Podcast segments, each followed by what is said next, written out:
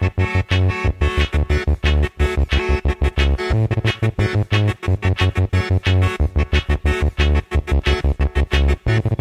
Joue un rôle absolument central. Non, c'est simplement que les, scientifiques sont des manches pour communiquer correctement. L'image est à l'envers. Comme un petit schéma vaut mieux qu'un long discours. Ah, je me suis perdu là, excusez-moi. Votre point Retournement de l'image. Nous sommes des scientifiques et nous avons nos outils. Lorsqu'on n'est pas scientifique, la vérité, on s'en fout. La science, euh, c'est pas, c'est pas de pur savoir qui se promène dans les airs, c'est toujours dans des individus que ça se porte. Vous êtes sur FM 93.1 à l'écoute de Recherche en cours. Euh, bienvenue euh, à vous. Recherche en cours, une émission présentée par Jean-Marie Galland et Marie-Catherine Mera. Bonjour Marie-Catherine. Bonjour. Alors ce matin, euh, vous l'avez entendu peut-être, on n'est pas en studio. Vous vous doutez bien pourquoi. Du coup, cette émission, elle est enregistrée avec des outils de visioconférence à distance. On s'excuse par avance hein, pour la moindre qualité du son, mais moindre qualité du son qui va être très très largement compensée par la grande qualité de nos deux euh, invités ce matin. On a le plaisir d'avoir avec nous euh, Francesca Musiani et Félix Reguet. Bonjour à tous les deux. Vous nous entendez bien? Bonjour. oui, très bien. Francesca Musiani, vous êtes euh, chercheuse au CNRS, vous co-dirigez le Centre Internet et, Société. Félix Reguet, vous êtes chercheur au Centre de recherche internationale de Sciences Po, le CERI. Euh, vous êtes aussi un membre très actif, euh, membre fondateur, je crois, de la Quadrature du Net depuis plus de dix ans. Euh, peut-être, avant de commencer, Félix Tréguet, pour ceux qui ne connaissent pas, deux mots sur la Quadrature du Net? Oui, c'est une association de défense des, droits et des libertés dans l'environnement numérique, donc autour d'Internet et de plus en plus dans, dans la ville aussi. Ok, super. Bah, on va, ça va être le cœur de notre débat ce matin. Vous vous connaissez bien tous les deux. Hein. vous avez des thèmes de recherche en commun, euh, à commencer par les questions de surveillance, de censure, de données personnelles sur Internet. Ce sont les thèmes qui vont guider notre discussion ce matin. Alors, on commence par vous, peut-être, Francesca Miviani. Euh, un de vos terrains de, recherche euh, du moment euh, porte sur l'Internet russe. Alors, ce que vous regardez plus précisément, c'est son infrastructure. Infrastructure qui, on va le voir, est très très révélatrice de beaucoup de choses intéressantes. On y, voit plein de choses dans l'infrastructure. Peut-être avant de rentrer dans, le détail de ce qu'on y voit, qu'est-ce qu'on entend exactement quand on parle d'infrastructure du net et qu'est-ce que vous regardez euh, dans l'Internet russe en termes d'infrastructure? Oui, euh, alors donc euh, ce qu'on entend par infrastructure numérique est, sujet à un certain nombre de, débats, notamment est-ce qu'il faut considérer l'infrastructure seulement comme les équipements physiques? Qui la composent, donc les tuyaux, les câbles, etc., ou aussi euh, un certain nombre de choses qui structurent l'Internet, même s'ils sont plus euh, virtuels, comme par exemple les, ces protocoles ou ces algorithmes. Voilà, moi j'ai une, euh, une vision, moi et pas que moi, une vision assez inclusive de tous ces éléments pour composer l'infrastructure de l'Internet. Donc, euh, qu'est-ce qui fait euh, la spécificité et l'intérêt pour moi et pour euh, l'équipe du projet Résistique ANR, donc financé par l'Agence nationale de la recherche qu'on est en train de mener actuellement sur l'Internet russe bah, c'est que la Russie en fait a une, a une situation de développement de l'internet actuelle et, et passée qui est, qui est très particulière.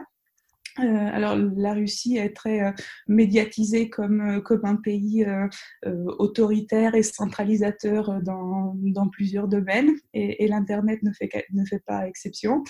Mais c'est le cas depuis pas très longtemps en fait. La, la, vraie poussée centralisatrice et autoritaire de l'Internet russe a eu lieu seulement depuis une, une décennie avec un certain nombre de lois qui, euh, euh, qui ont été envisagées et, euh, mises en œuvre au début des années 2010.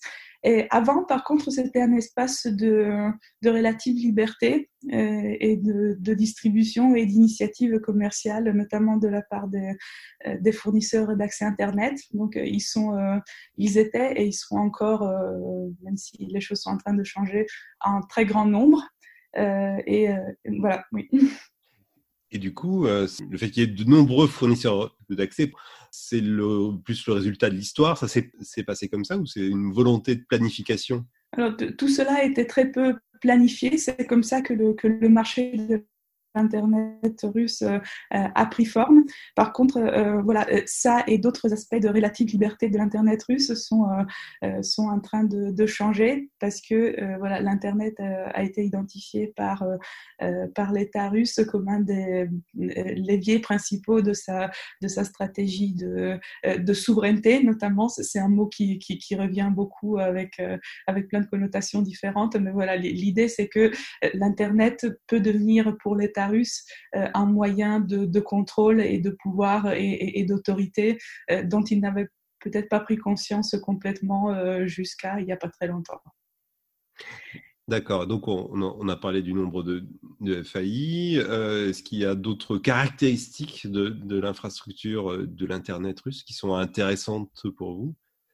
Euh, oui, alors ce qu'on ce qu'on regarde dans, dans le projet Résistique, c'est ce dialogue euh, qui, qui, s'instaure très fréquemment entre les tentatives de contrôle par l'infrastructure de la part euh, du gouvernement, avec l'aide de certains acteurs privés, et les stratégies de contournement et de critique et de résistance toujours exercées au moyen de l'infrastructure et de la technique, euh, qui sont mises en œuvre par certains groupes d'activistes et, euh, et, de, et, de, défenseurs des libertés euh, numériques. Et donc, effectivement, ces, ces stratégies de de, centralisation et d'autorité s'exerce euh, par euh, un certain moyen de dispositifs techniques. Alors le, principal, c'est ce qui, est, ce qui est mm, connu sous l'acronyme euh, SORM. c'est le système pour les activités d'investigation opérationnelle. C'est un gros, un gros acronyme qui veut dire un système de surveillance du trafic Internet russe qui, qui consiste dans un certain nombre de, de boîtiers euh, qui sont installés à des endroits euh, critiques de, de, l'Internet. Euh, une autre stratégie mise en œuvre par l'État russe, c'est le, filtrage du trafic, utilisé notamment pour bloquer des sites web qui sont blacklistés, donc mis sur liste noire par Roskomnadzor, qui est le, le, gendarme des médias communication russes. Et donc voilà, toutes ces, toutes ces initiatives de, de surveillance et de contrôle et de et de contraintes euh, imposées sur Internet russe ont euh, des contreparties dans un certain nombre de, euh, de stratégies de, de, libération ou de résistance partielle qu'on regarde dans, dans ce projet. Est-ce qu'il y a un parallèle à faire avec l'Internet chinois? Est-ce qu'il ressemble à l'Internet chinois, l'Internet russe? Alors euh, oui et non, oui, parce qu'effectivement, euh, les, euh, les, deux États ont des, des stratégies de, de, centralisation et de souveraineté numérique qui, qui, sont, qui sont fortes. Par contre, les, les façons dont ils les mettent en œuvre et aussi les, le, timing, la, la, chronologie avec laquelle ça a été mis en œuvre ne se, ne se, ressemble, ne se ressemble pas du tout, justement du fait de cette histoire précédente de l'Internet russe qui, euh, euh, qui était euh, auparavant assez libre, alors que la Chine est depuis, très, depuis beaucoup plus longtemps en train de mettre en œuvre sa, stratégie de, de, de, centralisation. Et donc, par exemple, l'Internet russe est beaucoup, euh, est beaucoup plus interconnecté avec l'Internet global euh, par rapport à l'Internet euh, à, l'Internet chinois. Et aussi, les, la Chine a, a, depuis longtemps essayé de produire des alternatives aux services Internet qui soient vraiment l'alternative numéro un pour, pour sa population. Un exemple est Baidu, qui est le, le, le le moteur de recherche, euh, voilà, qui est, une vraie alternative à, euh, Google, alors que euh, dans le, en, Russie, Yandex existe, le, moteur de recherche, voilà, made in Russia, mais, mais il n'a pas du tout les mêmes, les, mêmes chiffres d'adhérents et d'utilisateurs habituels qu'en Chine, par exemple. Volonté de, surveillance, de centralisation, elle se traduit comment très concrètement pour un usager? Alors pour, pour un usager, c'est euh, un ensemble de, euh, euh de mesures. Euh, alors la partie des, euh, du blocage des, des, sites web, par exemple, ça, ça, se traduit dans voilà, le, le manque d'accès à, à, des ressources qui, qui peuvent voilà, dire des choses sur, sur le gouvernement ou, même dire des choses d'autres choses, mais que le gouvernement n'aimerait pas, pas entendre. D'un point de vue du, du SORM, donc du, système de, qui, collecte un certain nombre de, données sur, sur le trafic et sur les utilisateurs. Ça se traduit par le, fait que ces données soient collectées et stockées pendant une, période très longue et mises à la disposition du, du gouvernement éventuellement s'il si, souhaitait investiguer tel ou tel autre individu. Euh, donc voilà, c'est euh, ces deux exemples. Mais, euh, si, on revient plus en détail sur ce, dispositif-là, le SORM, physiquement, il s'agit de quoi? C'est un boîtier qui est imposé à tous les fournisseurs d'accès et qui va cloner, copier toutes sortes de, de données, de traces, hein, c'est ça? Euh, oui, c'est ça. Alors, c'est en fait un, objet euh, distribué qui inclut des, des, commutateurs, des switches, des serveurs et un ensemble de logiciels qui doit être installé euh, en fait, euh, et le, les fournisseurs d'accès Internet et les opérateurs doivent en fait prendre en charge les coûts de cette installation, ce qui est un des points de, de débat, on pourra, on pourra y revenir. Euh, mais en fait, il est, le système est contrôlé directement par le, par le FSB, qui est l'agence de, fédérale de sécurité russe. Euh, via euh, un terminal et peut être accédé euh, de, de, de, façon directe par d'autres agences et départements de, de police. Donc en fait, c'est un système qui a eu plusieurs, euh, plusieurs générations, plusieurs itérations. La première concernait plutôt la, la, surveillance euh, via les téléphones. En fait, voilà, il s'est adapté euh, au temps. Et la, dernière, la plus récente de ces itérations est définie par une, loi qui a été très controversée, la, loi Yarovaya, c'est le nom de la députée qui, qui l'a passée, qui a, qui a notamment introduit un certain nombre de nouvelles, euh, euh, nouvelles contraintes pour la, voilà, collecter des données. Euh, et, notamment les opérateurs téléphoniques doivent stocker les métadonnées, donc toutes les informations qui disent des choses sur l'information qui est, qui est envoyée et qui l'envoie, qui la reçoit, pendant une période de trois ans et, le, contenu de, toutes les, euh, de tous les appels, des données, des images et même des, euh, des, messages, des, textos, voilà, des, SMS doivent être stockés pendant, euh, tout d'abord c'était trois mois et, et maintenant 30, 30 jours. D'accord, donc, donc si je comprends bien, on sait, quand même précisément euh, quel type de données euh, euh, recueillent ces boîtiers et pendant combien de temps. Tout ça, c'est relativement transparent. Alors, c'est euh, relativement, euh, relativement transparent qu'est-ce qui, qu'est-ce qui est connecté et, pour combien de temps. Par contre, on ne, on ne sait pas, on, ne sait vraiment pas trop qu'est-ce qu'ils peuvent en faire et surtout maintenant euh, le, fait qu'on les stocke maintenant et, qu'on sache à peu près ce qu'il compte en faire euh, dans certains cas et avec quelle procédure ne veut pas dire qu'on saura euh, ce qui pourrait être fait dans le futur. Voilà, ça, ce n'est pas que quelque chose euh, qui, concerne la, Russie, c'est toujours un des, risques d'avoir des grandes masses de données personnelles qui sont, qui sont stockées quelque part, c'est que souvent elles sont stockées de façon préventive, en, en supposant qu'elles pourront nous être utiles dans le futur, et donc voilà, les contraintes juridiques qui sur ces futures procédures sont euh, moins hypothétiques. Alors l'autre dispositif euh, que vous avez évoqué, c'est cette liste noire de, de sites qui ne sont mhm. pas accessibles euh, dans l'internet russe. Qu'est-ce qu'on trouve sur ces sites? Déjà, est-ce qu'elle est publique cette liste? Oui, alors elle, elle est publique. Euh, c'est euh, une liste qui. Euh, alors le problème avec cette liste, c'est que au, au, fil des années, les, raisons pour lesquelles certains sites pouvaient trouver leur place sur cette liste noire est devenue euh, de plus en plus compliquée et de plus en plus ambiguë. C'était une liste qui tout d'abord était censée euh, voilà, se concentrer notamment sur des sites qui, qui portaient atteinte à, euh, à, l'enfance, à la pudeur euh, de, de, de, des enfants, etc. Et puis ça, cette liste, voilà, la raison pour laquelle on pouvait figurer sur cette liste s'est agrandie jusqu'à inclure des, sites qui sont considérés comme portant atteinte, injure au, pouvoir ou qui pourraient porter atteinte à la stabilité du, du pouvoir, etc. Ce qui, ce qui rend, ce qui rend bien sûr beaucoup plus, plus compliqué d'établir un périmètre clair et peut potentiellement inclure des sites que le gouvernement euh, considère comme problématiques.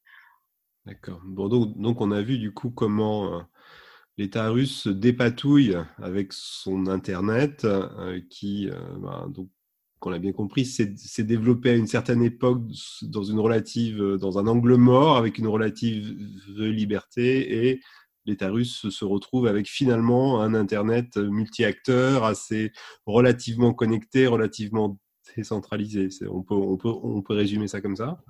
Euh, oui, alors la, la, poussée centralisatrice est, est, très forte, par contre, voilà, tout ce qui, tout ce qui s'est mis en place comme, euh, comme contexte euh, historique et, et, ces stratégies de contournement qu'il est possible d'exercer sur ces, euh, ces différents euh, systèmes de surveillance fait en sorte que euh, la le pouvoir exercé par l'État russe est, beaucoup moins top-down qu'ils aimeraient bien le faire croire. D'ailleurs, on, le voit bien dans le traitement médiatique des, des, nouvelles lois qui sont toutes, voilà, qui vont toutes vers une direction très précise de plus de pouvoir et plus de centralisation. tout semble toujours parfait dans les, annonces que, l'État russe euh, rend public. Euh, mais après, en, allant euh, interroger les acteurs, on voit bien comment les, il y a une toute une série de, stratégies qu'ils peuvent mettre en œuvre. Et voilà, c'est des choix difficiles à faire, parfois compliqués, de par leurs ressources limitées, le flou juridique, le, et parfois le flou technique, mais ça reste possible. Depuis le début de, cet entretien, on parle de l'Internet russe ou de l'Internet chinois. Euh, est-ce que ça a un sens, et je m'adresse euh, à tous les deux, Francesca Missiani, Félix Reguet, est-ce que ça a un sens de, parler de l'Internet français euh, ou de l'Internet occidental? Moi, il me semble qu'il y a quand même des points communs assez, frappants en fait, dans les stratégies des États pour contrôler Internet, et ce, quel que soit leur degré de conformité avec les standards de l'État de droit et le respect des libertés. Euh, Internet dans les années 90, c'est vraiment d'abord donné à penser comme une technologie qui échappait à la souveraineté des États et pour lesquels ils étaient très démunis pour euh, établir euh, euh, leurs pratiques de, censure de contenu, de surveillance des communications. Euh, démunis parce que le droit n'était pas adapté, parce que technologiquement ils n'étaient pas. Enfin, Internet s'est donné à voir comme un réseau transfrontière décentralisé et donc difficile à contrôler. Il y a tout un tas de, de rapports et de, de, prise de position du personnel politique, y compris en France, en d'autres pays européens ou, ou même aux États-Unis, qui, qui, qui donne à voir un petit peu cette, euh, cette crise et cette panique dont sont saisis les responsables publics euh, vis-à-vis de cette nouvelle technologie de communication. Et peu à peu, sans doute la Chine en effet a été pionnière à cet égard, se sont mises en place des, des stratégies de, de, contrôle et, et, du côté de l'Internet occidental, euh, ça s'est fait en gros à partir de, de, 2001. Je pense que ça marque euh, la crise antiterroriste de 2001 marque un tournant euh, à partir duquel certains des projets de projets qui étaient en germe dès la fin des années 90, mais qui avaient été euh, tenus en échec par des coalitions à la fois d'entreprises intéressées, euh, enfin, situées sur le marché de l'économie numérique, mais aussi des groupes militants mobilisés pour défendre les libertés, avaient repoussé certains des projets de répressifs et de contrôle d'Internet. Mais à partir de 2001, la plupart de, ces projets, soit au travers de lois euh, débattues dans les parlements, soit au travers de, choses plus, plus opaques et secrètes, se mettent en place. Et du coup, pour euh, faire un peu le parallèle avec ce que Francesca vient de décrire, euh, à partir de 2001, c'est le moment où on voit apparaître en Europe des législations en matière de rétention des données, c'est-à-dire qu'on oblige d'abord les fournisseurs d'accès et les opérateurs de téléphonie mobile et, et fixe, puis les hébergeurs à stocker les données, les métadonnées ou les données de connexion, on dit en droit français, de leurs utilisateurs pour une, durée, euh, en France c'est encore le cas, et c'est pour une durée d'un an. Euh, donc voilà, on, a, on stocke euh, une quantité importante de données de connexion avec là aussi des flux juridiques sur l'étendue exacte des données concernées, etc. Mais en tout cas, la Cour de justice de l'Union européenne a pu juger en 2014 que ça permettait de suivre l'activité de manière assez précise de l'ensemble de la population. Et ces données sont donc mises ensuite à disposition des autorités euh, publiques et notamment judiciaires en cas d'enquête sur, euh, sur des infractions euh, de, tout, de tous ordres euh, s'agissant des communications Internet. Euh, on pourrait aussi parler des, des boîtes noires et de, de, ces petits boîtiers placés sur les infrastructures, des hébergeurs ou des fournisseurs d'accès qui ont été légalisés en France en 2015 au travers de la loi renseignement et qui permettent de scanner l'ensemble des communications et qui fait un peu écho à ce que décrivait Francesca aussi. Euh, les programmes de surveillance massive qui se sont déployés sous l'égide des services de renseignement, souvent des services de renseignement extérieurs, donc euh, par exemple la DGSE en France, à partir de la fin des années 2010, et c'est tout ce que a pu documenter Edward Snowden euh, en 2013, donc où, euh, au niveau euh, notamment des stations d'atterrissement, des câbles sous-marins qui acheminent une grande partie du trafic Internet mondial, on place des sondes qui vont permettre de, de copier une grande partie du trafic Internet qui, qui, arrive aux frontières d'un État et pour euh, le stocker et, permettre ensuite de, de, réaliser des exploitations diverses et variées pour euh, surveiller ces communications et, trouver de potentiels suspects. Et, euh, et pour finir, parce que là j'ai beaucoup parlé de surveillance, mais en matière de censure, on a vu aussi, pour prendre l'exemple de la France, des stratégies où les États ont d'abord cherché à déléguer. Alors en Europe, on n'a pas de géant du numérique comme on pourrait voir en, Chine ou en Russie, en tout cas pas de. Il y, a, les fournisseurs d'accès, les grands opérateurs télécoms qui font, qui jouent un peu ce rôle-là, mais en fait, de fait, une grande partie euh, de l'économie numérique s'est concentrée au niveau de fournisseurs et de, euh, plateformes euh, situées aux États-Unis. Et donc, c'est ces acteurs qui font l'objet de nombreux investissements en fait de la part des États et de, de cooptation et de rapprochement entre États et, et, grandes entreprises, et notamment les Google, Facebook, des grands acteurs de ce type pour euh, réarmer en fait ces politiques de surveillance et de censure. Et donc sur les questions de censure, on a vu d'abord une stratégie de tenter de déléguer euh, ces missions de censure auprès de, de, ces grands hébergeurs qui devaient faire euh, eux-mêmes la police sur euh, sur les plateformes, par exemple les réseaux sociaux.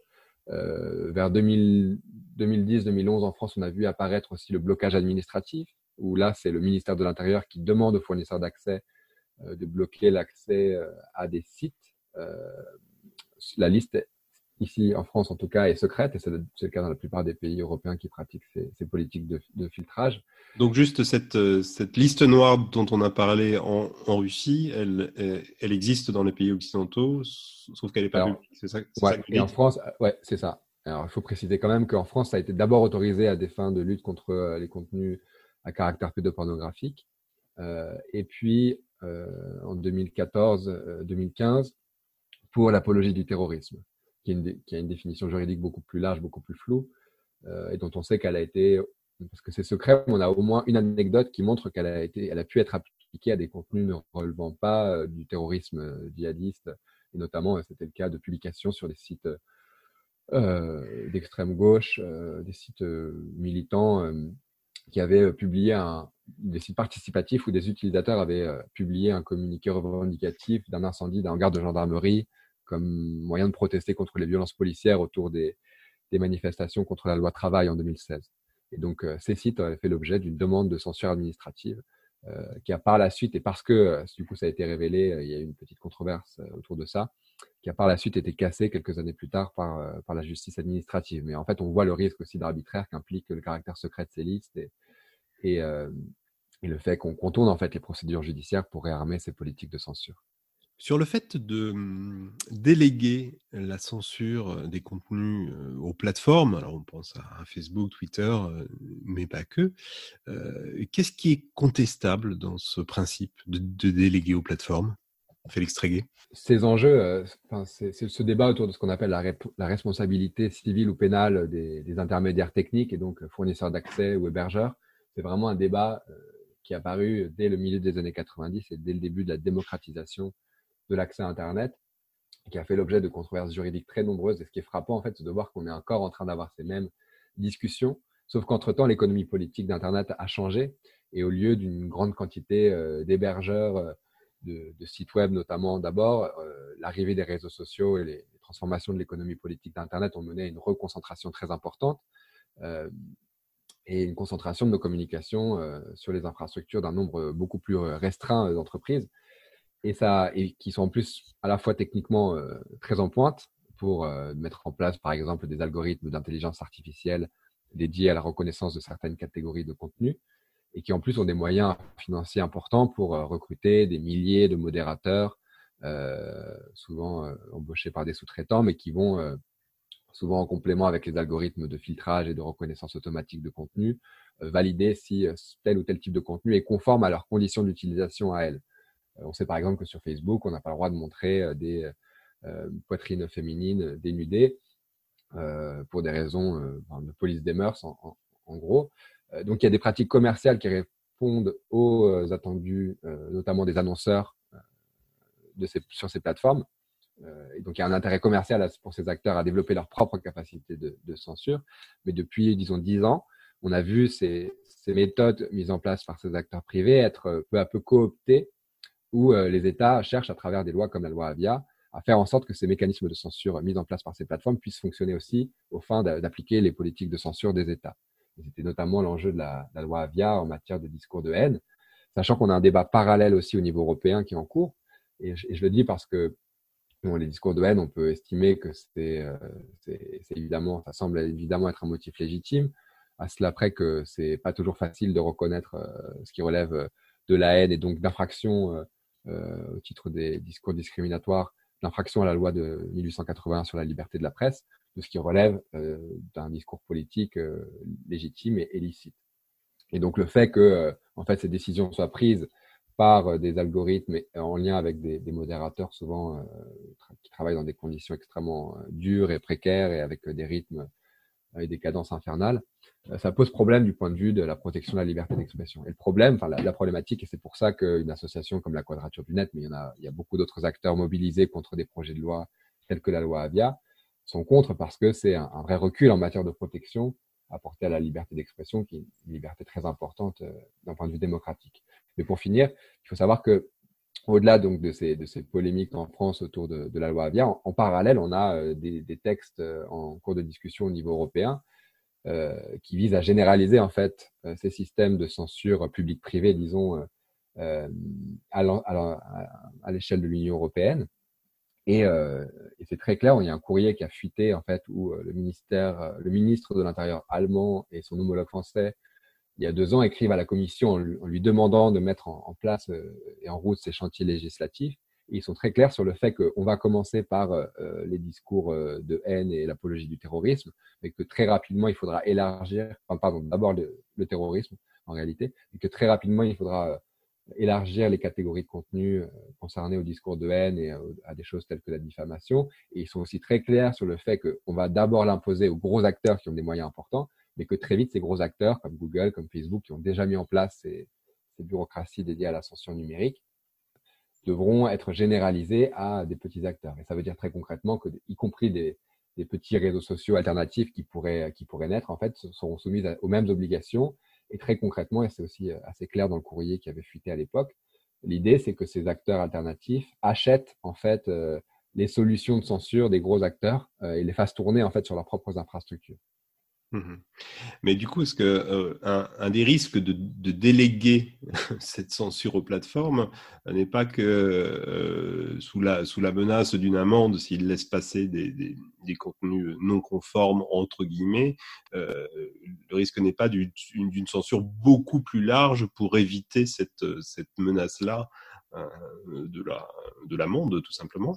Ouais, ouais, c'est des amendes assez importantes qui étaient, qui, sont prévues euh, euh, et en effet, il y a, un vrai risque de ce qu'on appelle le, surblocage et donc cette incitation conduise à ce que, ces acteurs privés euh, surréagissent en fait euh, à la, moindre alerte, au moindre doute et aient tendance à, euh, censurer des contenus qui, euh, si un juge devait en juger tranquillement, estimerait sans doute qu'ils sont licites. C'est d'ailleurs pourquoi en 2004, lorsque en 2004, au moment de l'adoption de la loi pour la confiance dans l'économie numérique, le Conseil constitutionnel en France avait déjà jugé que euh, imposer ces obligations de déterminer si un contenu est licite ou pas aux hébergeurs, c'était euh, c'était une, privatisation de la justice et, non conforme à la Déclaration des droits de l'homme et des citoyens. Et c'est ce qui a de nouveau euh, justifié que la loi Avia soit sabordé, censuré par le Conseil constitutionnel au mois de juin dernier. Mais là, on voit en fait le débat rebondir au niveau européen à travers les textes dont, j'ai rapidement parlé. Ok, donc on voit très très bien les limites de déléguer la, censure de ces contenus aux plateformes. mais si on fait pas ça, quelles sont les autres alternatives vis-à-vis du contrôle, de la régulation, de la censure de ces contenus pédopornographiques, haineux, point de suspension? Notre, notre approche aujourd'hui, elle consiste, enfin, et historiquement en fait, à, à, promouvoir une économie politique d'Internet beaucoup moins centralisée, beaucoup plus diversifiée et, et, donc de promouvoir tout un tas d'initiatives euh, alternatives qui ont été expérimentées, en fait, qui, qui caractérisaient en grande partie Internet à ses débuts avec euh, des, des hébergeurs beaucoup plus petits, euh, euh, fonctionnement presque sur un mode un peu artisanal, quoi. Ça renvoie en fait à des problématiques d'économie politique qu'on retrouve dans d'autres champs de l'économie quelque part. Euh, et aujourd'hui, on a on a un instrument et, un, et une, solution, disons, qu'on essaye de pousser dans le débat français, dans le débat européen, pour casser un peu les monopoles des GAFAM qui tiennent en grande partie, parce que c'est les logiciels existent, qui nous permettraient d'avoir des, des, sortes de Facebook alternatifs, euh, hébergés par, euh, par des gens euh, en France, des associations, des coopératives, des, des PME, que sais-je. Euh, le problème, c'est qu'on est tenu par les effets de réseau, en fait, qui font qu'on ne va pas vouloir quitter, par exemple, Facebook parce qu'on a peur de perdre la possibilité d'échanger avec le réseau d'amis qu'on a constitué depuis des années. Euh, ça, ça fait l'effet de, réseau, ça fait partie des, choses qui, consolident et confortent en fait la position déjà ultra dominante de, ces grands acteurs qui dominent le capitalisme mondial, hein, puisque c'est ces entreprises, euh, les GAFAM, c'est euh, les cinq premières capitalisations boursières aux États-Unis. Ils représentent à eux seuls euh, près de 20% des capitalisations boursières américaines, et c'est jamais arrivé en 70 ans pour une seule et même industrie. Donc, bref, une, une, domination de ces acteurs sur l'économie tout entière qui est, qui, est, qui est colossale. Et donc, ce qu'on pousse comme proposition pour casser ces effets de réseau, c'est le concept d'interopérabilité.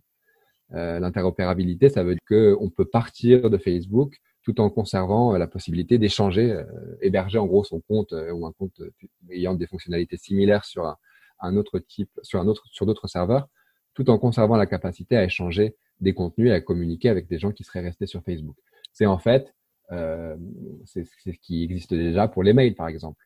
Euh, les mails, c'est un protocole, il y a un protocole qui permet standardisé au niveau international et qui permet euh, à chacun d'héberger sa boîte mail sur les, serveurs de son choix. Alors, on peut être chez, Google à travers Gmail, on peut être aussi, on peut s'auto-héberger chez soi, on peut faire appel à un, un, petit hébergeur de mail en qui on a confiance et on continue à garder la capacité à échanger euh, des, emails avec des gens euh, qui sont sur d'autres serveurs. Et c'est ce principe, en fait, qu'on aimerait pouvoir reconnu en droit et imposer pour casser les effets de réseau et permettre aux gens, en fait, de, de, quitter ces plateformes et de choisir en fait euh, leur, euh, leur fournisseur de services en, réalité. Francesca Mudiani, je vous vois euh, réagir. Qu'est-ce que ça vous évoque, ce principe d'interopérabilité? Oui, en fait, ça, me rappelle euh, un mot qui, euh, voilà, qui, ressemble un peu, mais qui n'est pas exactement la même chose. C'est le principe de, portabilité des données qui est, inscrit dans le, dans le règlement général de la protection des données, voilà, qui, qui gère en Europe depuis, euh, depuis euh, quelques petites années euh, la, la, gestion de la protection des données personnelles. Voilà, c'est l'idée que qu'on puisse partir entièrement euh, et de façon euh, euh, propre et, limpide avec ces données d'un service qu'on voudrait quitter pour aller vers un autre. Euh, et euh, voilà, alors ce, que dit Félix est, est légèrement différent parce que c'est, il s'agit plutôt de pouvoir mettre en relation plus plus aisément différents systèmes et voilà faire communiquer différents types de de réseau, donc ça, rejoint plutôt euh, la fédération probablement, c'est-à-dire entre euh, prendre différents types de, de réseaux et de communicants et faire en sorte qu'ils puissent, euh, puissent interagir pleinement. Mais voilà, toutes ces initiatives-là, je pense à la fois l'interopérabilité, la portabilité des données, ça va dans le même sens. C'est censé casser tous les verrous qui actuellement font en sorte qu'on puisse très difficilement quitter les monopoles numériques.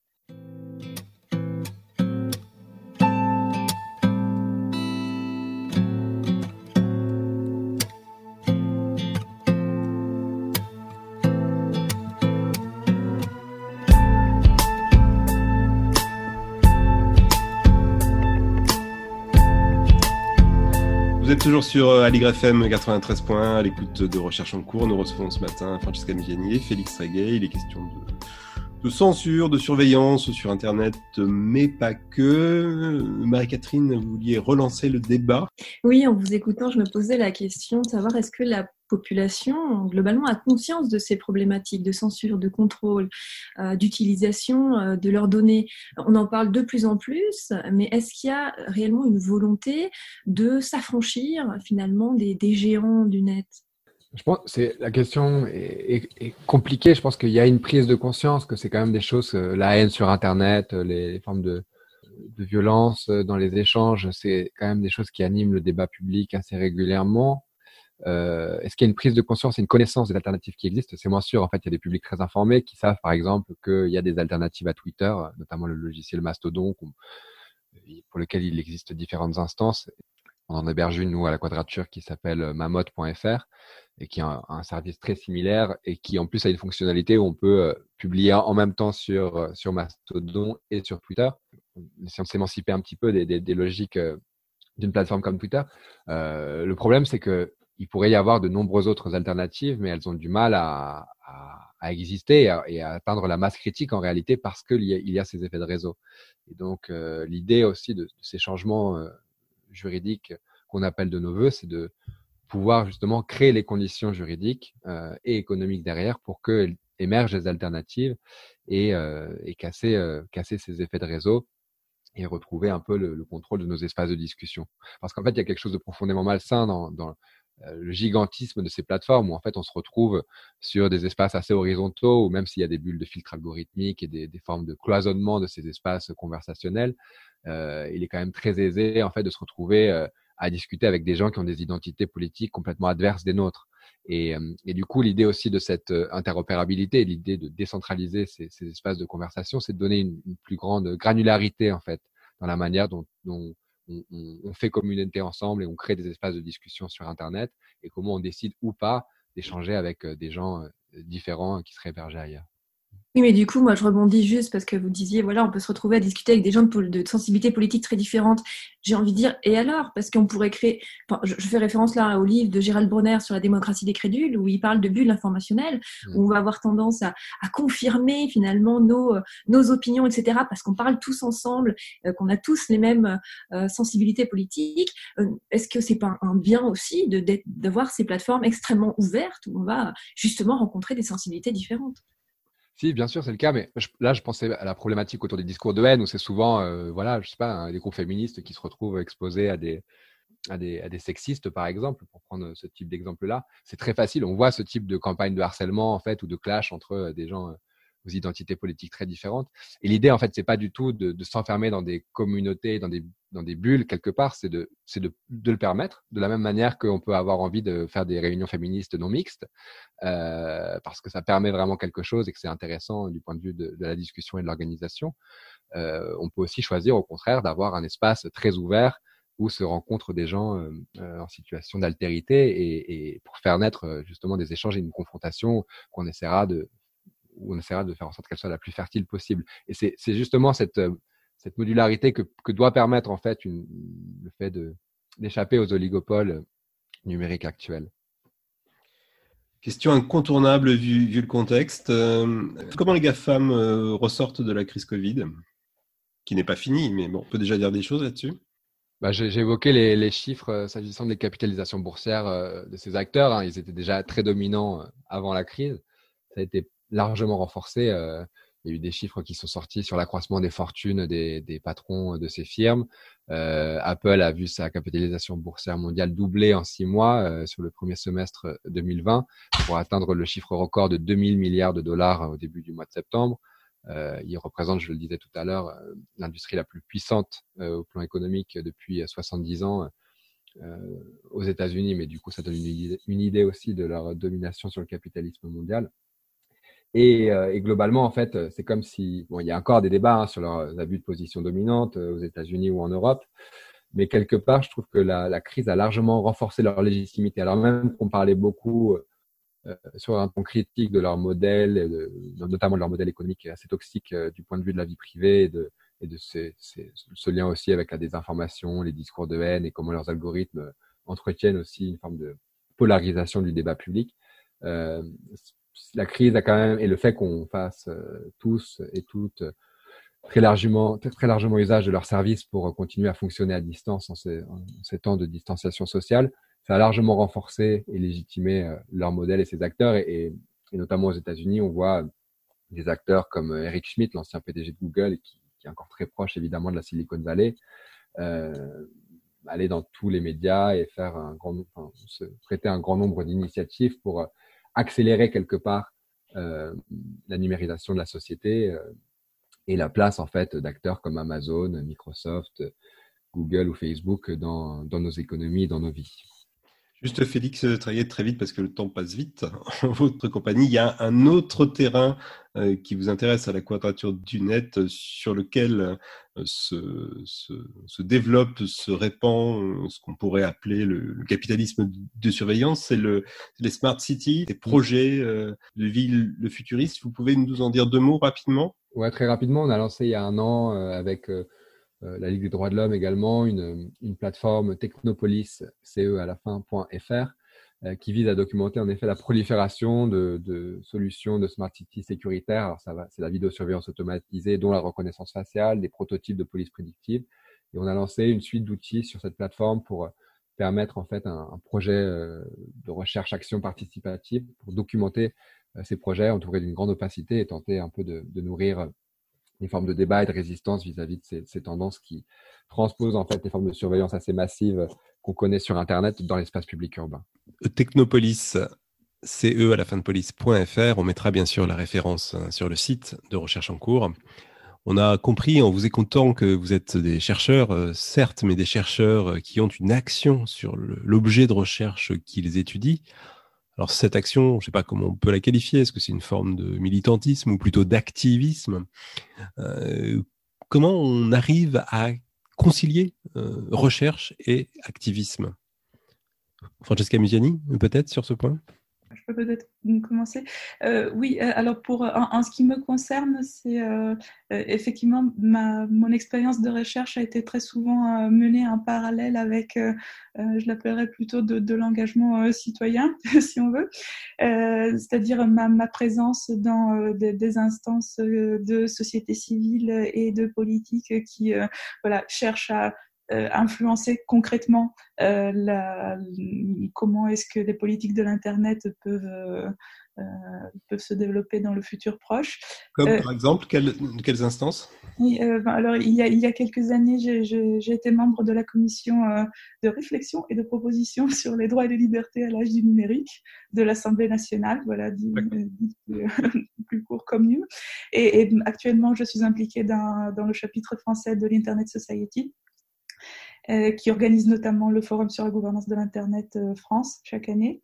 Euh, et euh, voilà, je pense que euh, en ce qui concerne nous, chercheurs sur gouvernance d'Internet, politique d'Internet, on, on, est peut-être plus amené, du fait de l'extrême actualité de nos sujets, à être impliqués dans ce, dans ce type, dans ce type d'instance je pense que notre, notre rôle et notre utilité euh, dans ce, dans ce type d'instance peut être de, euh, de ramener euh, un secteur qui autrement légifère pas mal en mode réactif, c'est-à-dire on identifie un problème, souvent une technologie spécifique qu'on identifie comme un problème et on veut euh, s'en libérer ou atténuer ses effets. Donc voilà, on, on, on propose une loi de réaction. C'était le cas pour le peer-to-peer, c'était un peu le cas de la loi Avia aussi.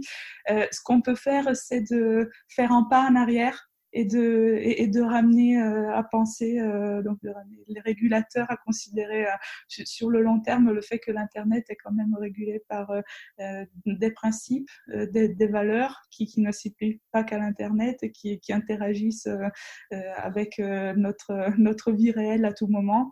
Et, et voilà, c'est à mon avis le rôle des chercheurs dans ces instances-là et je trouve que c'est utile et bienvenu. Et vous l'assumez parfaitement. Félix se tréguer en deux mots sur cette double casquette chercheur-activiste ouais. Je dirais que les, études des sciences et techniques nous, nous, ont appris il y a plusieurs décennies maintenant que la recherche et la production scientifique est toujours le reflet d'une position sociale. Euh, donc je pense que c'est pertinent de savoir d'où parle le chercheur et de quelque part euh, aussi faire fonctionner euh, la recherche enfin, de l'articuler en tout cas à l'affirmation d'un point de vue. Après, je, je ça ne doit pas évidemment obérer la rigueur dans la collecte, le traitement, le traitement des données.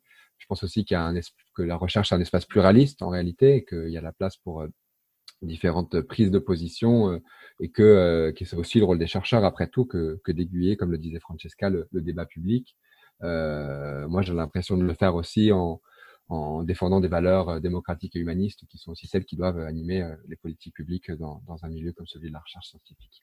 On arrive à la fin de cette interview. un grand merci pour le partage ce matin, Francesca Mugiani et Félix Tréguet. je cite deux ouvrages parmi vos nombreux livres. Félix Tréguet, L'Utopie déchue, une contre-histoire d'Internet, 15e siècle, 21e siècle, aux éditions Fayard et Internet et vie privée, Francesca Musiani euh, chez UPPR Édition, euh, un petit livre euh, grand public sur vos thématiques de recherche. Vous retrouverez toutes ces références sur le site de Recherche en cours. Encore un grand merci à tous les deux d'avoir été avec nous ce matin.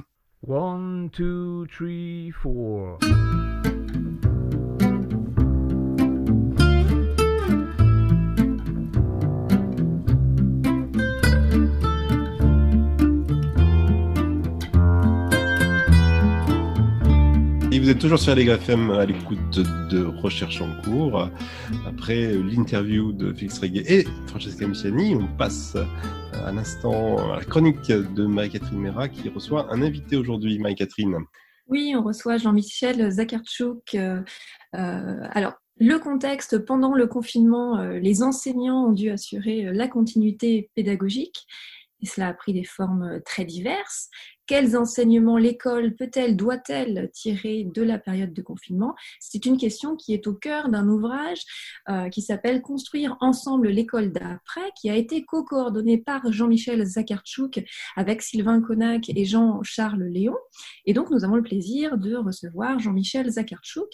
Alors, vous êtes agrégé de lettres modernes, vous avez enseigné le français pendant plus de 30 ans dans des collèges en milieu populaire, vous appartenez au mouvement CRAP, euh, Cercle de recherche et d'action pédagogique qui publie la revue euh, des cahiers pédagogiques, dont vous avez été le rédacteur en chef et euh, à laquelle vous contribuez toujours. Et vous tenez également un blog qui s'appelle Enseigner au XXIe siècle. Alors revenons sur la genèse euh, de ce livre.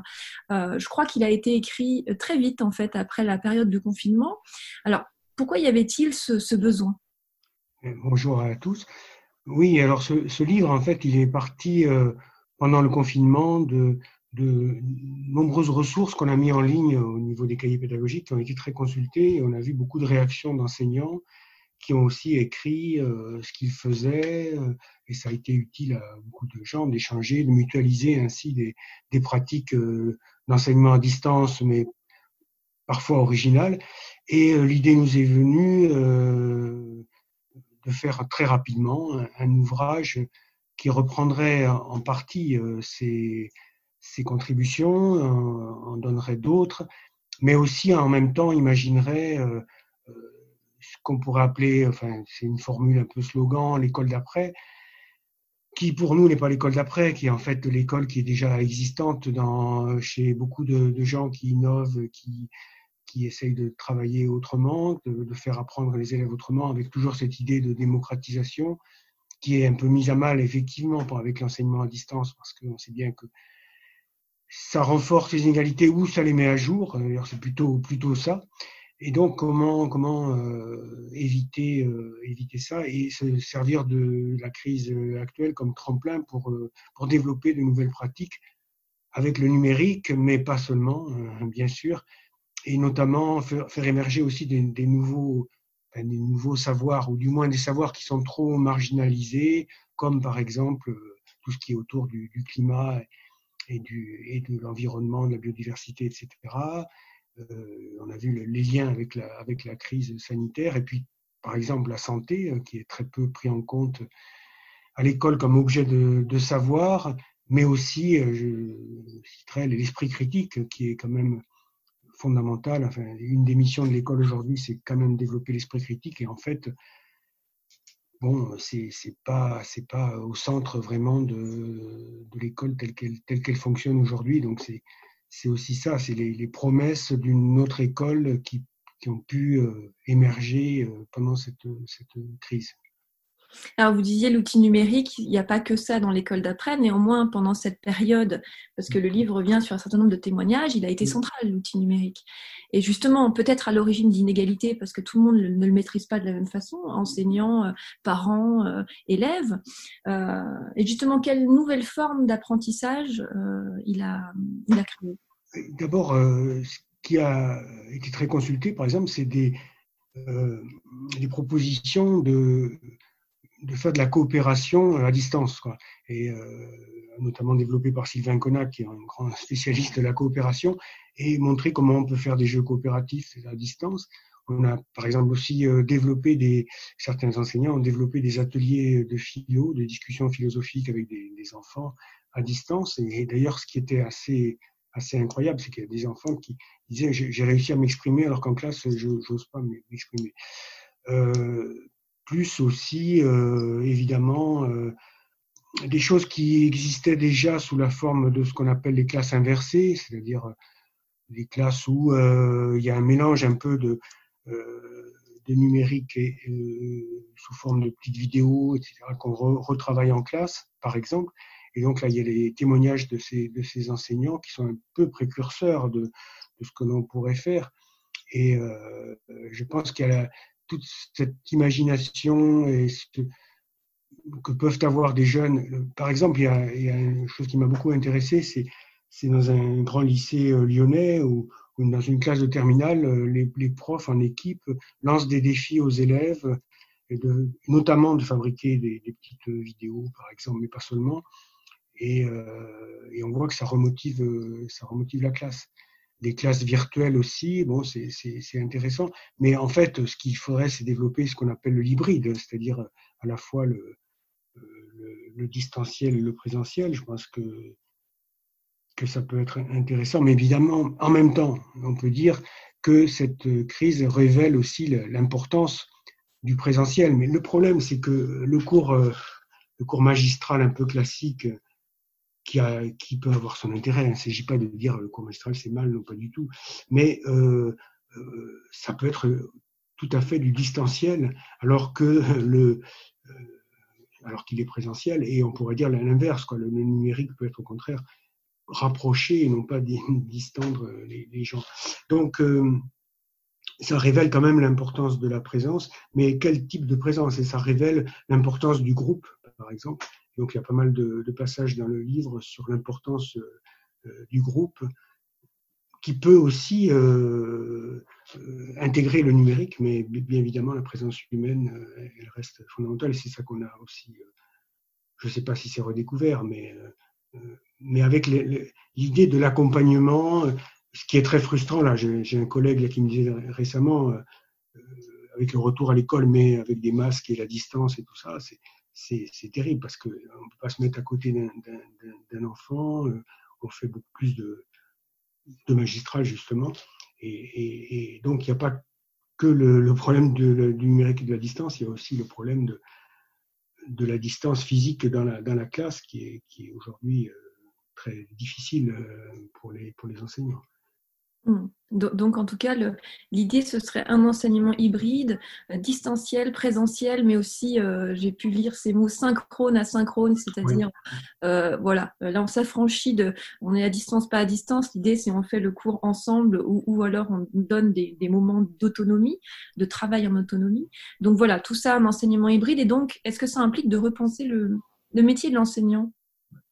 Oui, de toute façon, euh, je, je reviens quand même euh, sur l'hybride. De, de, les expériences qui, qui existent aussi, c'est pouvoir correspondre avec des classes qui se trouvent à l'autre bout du monde. Euh, donc là, il y a eu des choses qui se sont développées, mais qu'on peut renforcer. Euh, il y avait des, euh, aussi des, des concours, euh, ce qu'on appelle les tweaktés, en, en, en, utilisant Twitter pour, pour travailler l'orthographe avec des enfants, des choses comme ça. Et donc le métier d'enseignant, je, je pense que oui, euh, il, doit, évoluer dans le sens que, finalement, c'était euh, Emmanuel Davidenkoff un jour qui avait dit ça, que finalement, euh, le numérique, paradoxalement, peut, si, c'est bien, si l'usage est bien fait, peut renforcer le côté accompagnement humain de l'enseignant, parce que justement, il y a des tas de choses, par exemple, un cours magistral au fond, à distance, ça peut très bien passer. il y a des, des documentaires qui sont magnifiquement faits qu'on peut qu'on peut passer, etc. Par contre, être à côté des, enfants, organiser la, la classe, tout ça, ça reste indispensable. Et donc, c'est le côté humain et d'animation, mais euh, souvent le mot est mal compris. C'est animation, c'est donner, euh, donner vie, donner vie à la, à la classe. Ça, ça, ça reste euh, fondamental et ça peut pas, ça peut pas être que, que, du numérique, bien entendu. Et ce qui, ce qui est un peu inquiétant, c'est quand on, quand on dit au fond, on peut faire beaucoup de choses à distance sans, sans, sans parler des inconvénients. Ou alors, à l'inverse, de, de dire le, le numérique, c'est le mal absolu, etc. Donc, c'est vraiment comme souvent dans notre euh, association, on est contre les logiques binaires, euh, c'est tout, l'un ou tout l'autre. C'est justement l'interaction qui est intéressante. Merci beaucoup. Bah, je vous invite euh, tous à lire Construire ensemble l'école d'après, donc le livre que vous avez co-coordonné, où vous pourrez, où toutes ces questions-là sont évoquées. Merci beaucoup, Jean-Michel Zagar. Merci. Merci à tous les trois encore, hein, Jean-Michel Zagarchou, Francesca Missiani, Félix Reguet d'avoir été avec nous ce matin. Merci à vous de nous avoir suivis. Prochain recherche en cours euh, dans 15 jours. Mais d'ici là, si vous nous écoutez en direct, vous retrouvez Gilles Bogarel pour Brasil Alto Astral. Et si vous nous écoutez en podcast, ben, c'est Quartier Libre pour vous écouter ce que vous voulez. À très bientôt.